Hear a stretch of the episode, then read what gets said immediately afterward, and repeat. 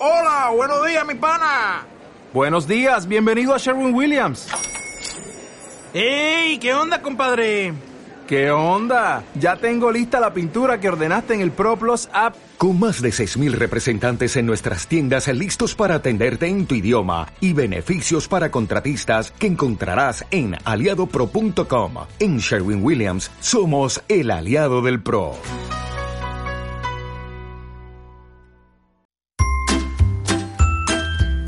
OCU Podcast, El Consumidor Inteligente. Un proyecto subvencionado por el Ministerio de Consumo, cuyo contenido es responsabilidad exclusiva de la Organización de Consumidores y Usuarios.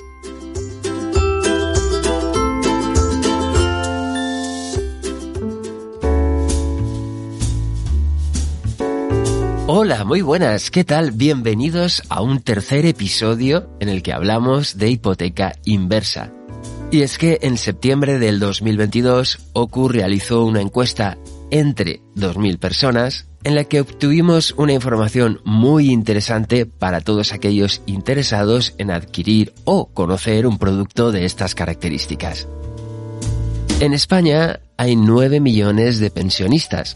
La pensión media de jubilación a octubre del 2022 era de 1.258 euros y para las mujeres de 885 euros. Muchas personas necesitan un ingreso complementario a su pensión en la jubilación. ¿De dónde obtenerlo? Según la encuesta de condiciones de vida del Instituto Nacional de Estadística, más del 77% de la población vive en una vivienda en propiedad. Muchos hogares tienen concentrado su ahorro en la propia vivienda, un bien que es poco líquido, no genera ingresos y sí cuantiosos gastos. En ocasiones son viviendas que ya no se adaptan a la situación vital del propietario, por tamaño, por ubicación, por falta de accesibilidad y un largo etcétera. La llamada hipoteca inversa proporciona una renta o una cantidad en efectivo por la hipoteca de la vivienda habitual, permite seguir viviendo en ella al propietario hasta su fallecimiento y hace posible que los herederos conserven luego el inmueble si pagan la deuda pendiente. Es por tanto una solución interesante. Abordamos el tema con una doble perspectiva. Las necesidades e inquietudes manifestadas por los interesados y la realidad de las ofertas de mercado que pueden encontrarse en nuestro país. Para conocer las necesidades, vamos a hablar de la encuesta que realizamos en OC, una encuesta a 2.000 personas de 55 o más años con una muestra representativa de la población española. Preguntábamos sobre las necesidades económicas en la jubilación, tanto a personas que ya están jubiladas como a otras que se preparan para afrontar esa situación vital.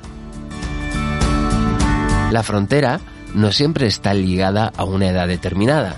De hecho, un 23% de los encuestados de entre 55 y 64 años ya son pensionistas o jubilados y otro 8% están prejubilados. Por su parte, de entre los que tienen entre 65 y 74 años, un 4% sigue trabajando. Veamos qué ocurre entre los no jubilados.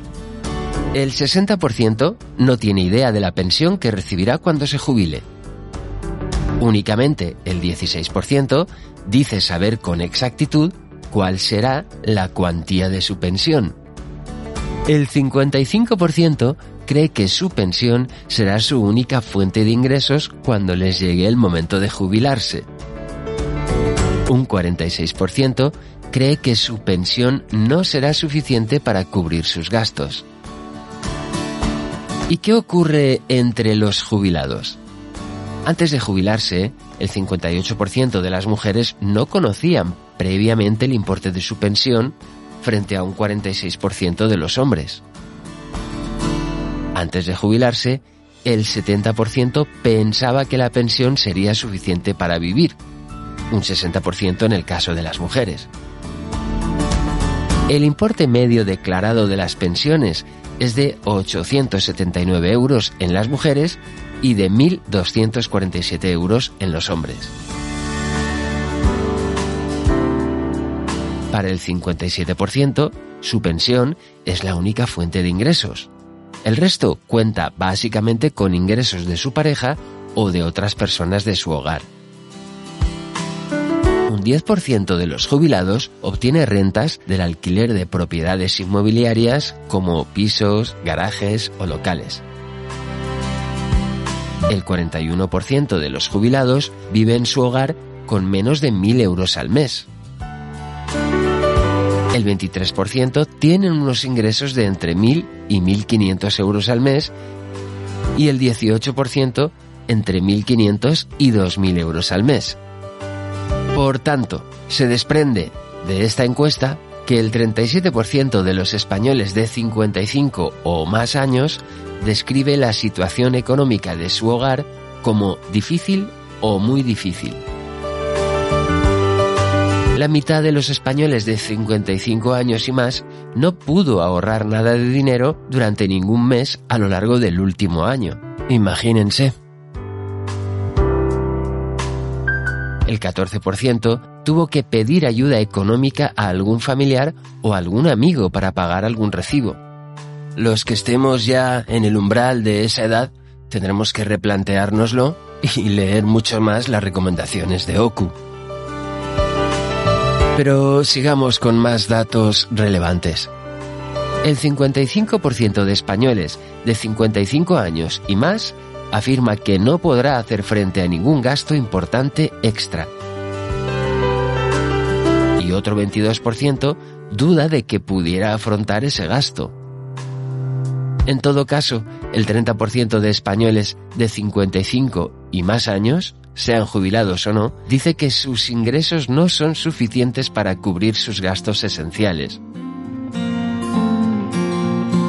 Quienes indicaron que sus ingresos totales no son suficientes para cubrir sus gastos esenciales, dijeron también que de media necesitarían una suma extra de 645 euros mensuales.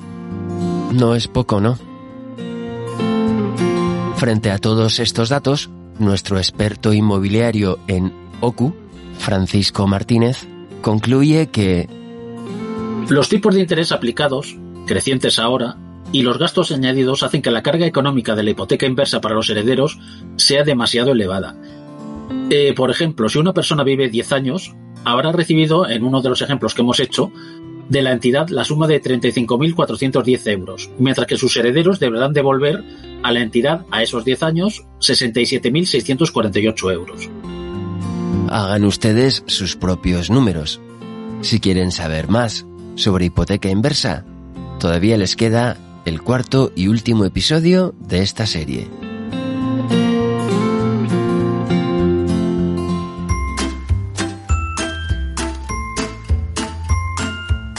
OCU Podcast, El Consumidor Inteligente. Un proyecto subvencionado por el Ministerio de Consumo, cuyo contenido es responsabilidad exclusiva de la Organización de Consumidores y Usuarios.